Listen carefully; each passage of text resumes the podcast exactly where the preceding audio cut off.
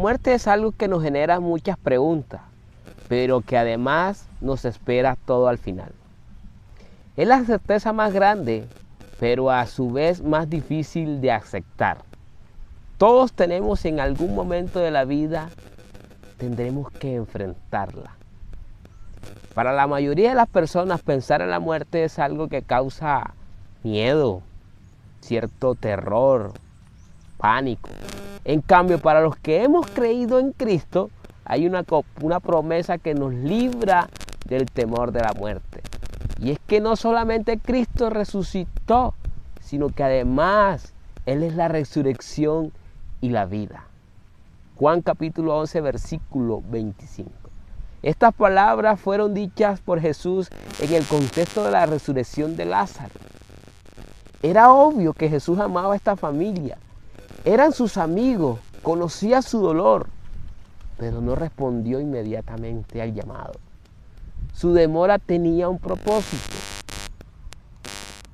Pienso yo que si Jesús hubiese estado durante los momentos de, de la enfermedad de Lázaro, muy posiblemente lo hubiese sanado en lugar de dejarlo morir. Pero Lázaro murió para que Jesús pudiese manifestar su poder aún sobre la muerte.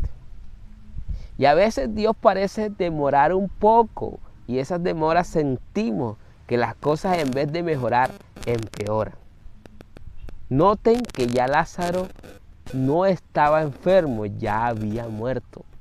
Pero en esos momentos Jesús le dijo a una de sus hermanas, no te he dicho que si crees verás la gloria de Dios. El hombre en su superficialidad nunca piensa en las cosas que sí importan. El hombre casi nunca profundiza en nada. Vive en la vanidad de la vida. Ni siquiera piensa en que llegará la muerte como algo seguro. Y que después de esta viene el camino que todos emprenderemos. Sí al cielo con Dios o al infierno. O en otras palabras, a la vida eterna con Dios o a la condenación eterna.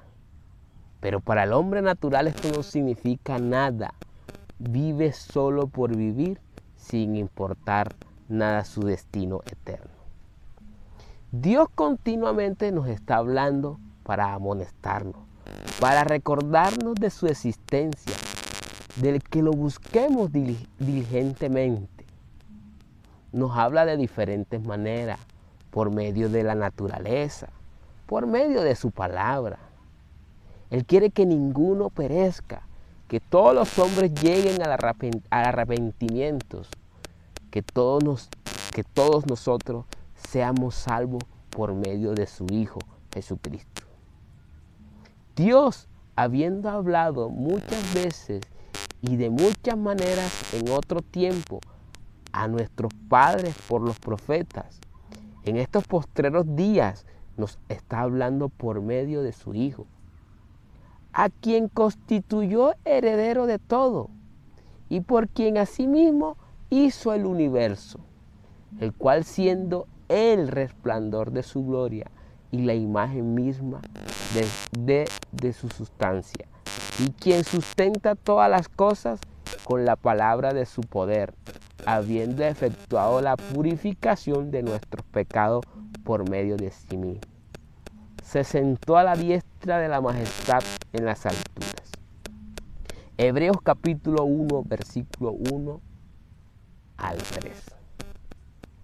Por esto tuvo que venir Cristo, para salvar lo que se había perdido y cuando estuvo en la tierra, nos reveló el camino para tener la vida eterna.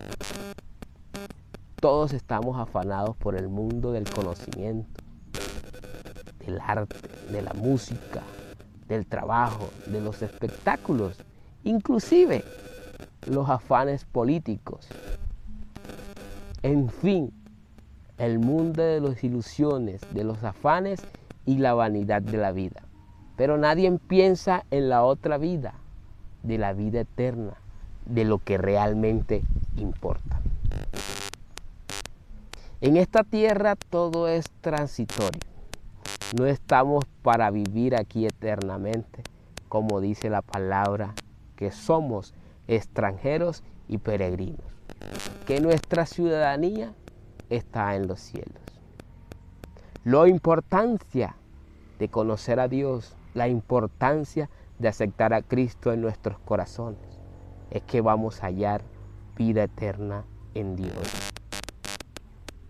Dios te bendiga, Dios te guarde.